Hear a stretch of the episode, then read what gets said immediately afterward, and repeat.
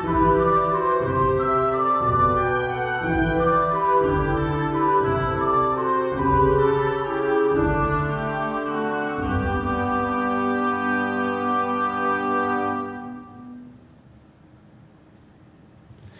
minha amiga, olá, meu amigo, bem-vindos a mais um estudo da obra fundamental, o Evangelho segundo o Espiritismo. Nós estamos no capítulo é, 24 e vamos estudar hoje um texto chamado Coragem da Fé. Primeira leitura faremos do Evangelho de Mateus. Aquele que me confessar e me reconhecer diante dos homens, eu também o reconhecerei e confessarei diante de meu Pai que está nos céus, que está nos céus. E aquele que me renegar diante dos homens, eu também o renegarei diante de meu Pai que está nos céus. Isso está em Mateus. Agora em Lucas: Se alguém se envergonhar de mim, das minhas palavras, o filho do homem, também dele se envergonhará quando vier na sua glória e na de seu Pai e dos seus santos anjos. Engraçado que aí, aí o próprio Pedro eu não conheço Jesus nenhum, né? Mas enfim, vamos lá o que, que é, esse estudo de hoje nos traz. A coragem das opiniões próprias sempre foi tida em grande estima entre os homens, porque há mérito em afrontar os perigos, as perseguições, as contradições e até os simples sarcasmos aos quais se expõe, quase sempre. Aquele que não teme proclamar abertamente ideias que não são as de toda a gente. Aqui, como em tudo, o merecimento é proporcionado às circunstâncias e à importância do resultado. Há sempre fraqueza em recuar alguém diante das consequências que lhe acarreta a sua opinião e em renegá-la, mas há casos em que isso constitui covardia tão grande quanto fugir no momento do combate. Jesus profliga essa covardia, do ponto de vista especial da sua doutrina, dizendo que, se alguém se envergonhar de suas palavras, desse também ele se envergonhará, que renegará aquele que o haja renegado, que reconhecerá, perante o Pai que está nos céus, aquele que o confessar diante dos homens. Por outras palavras, aqueles que se houverem arreciado de se confessarem discípulos da verdade não são dignos de se ver admitidos no reino da verdade.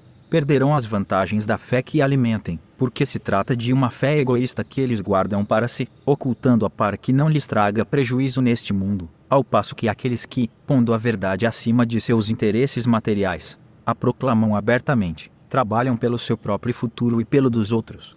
Ah, o que ele quer dizer é que quem fica em cima do muro, né, ou quem não é, tem a coragem de seguir seus ensinamentos, não é digno de penetrar no reino da verdade, né, de, de ir para um, um passo a mais aí no conhecimento, na evolução moral, né?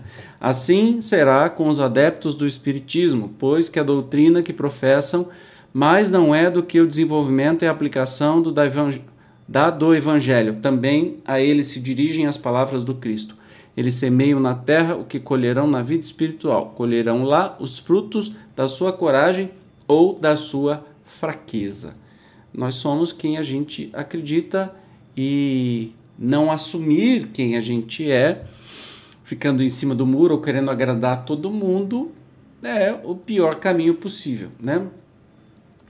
Quem tem fé, tem coragem, quem acredita nas suas próprias ideias, mesmo que erradas são, e se posiciona, né, tem um caminho. Pode corrigir se forem erradas, mas é o caminho, né? Ninguém, Jesus sempre cobrava para você não ser insosso, sem sal, sem gosto, sem nada, é, sem, ah, eu sou sem trão, eu sou, é, quero agradar todo mundo, na hora de uma decisão importante, um vereador falta daquela decisão importante porque ele não quer nem desagradar um lado, nem desagradar o outro. O que, que ele é? Covarde.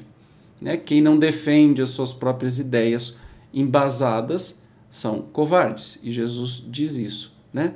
Se você não tem coragem, então não é digno de seguir aí os meus ensinamentos e também não vai evoluir na velocidade que eu gostaria que você evoluísse. E aí eles colocam também né, sobre o espiritismo de não ter é, nenhuma, nenhuma covardia de é, falar sobre o espiritismo e de defender, quando for preciso, os princípios que a gente acredita. Beleza?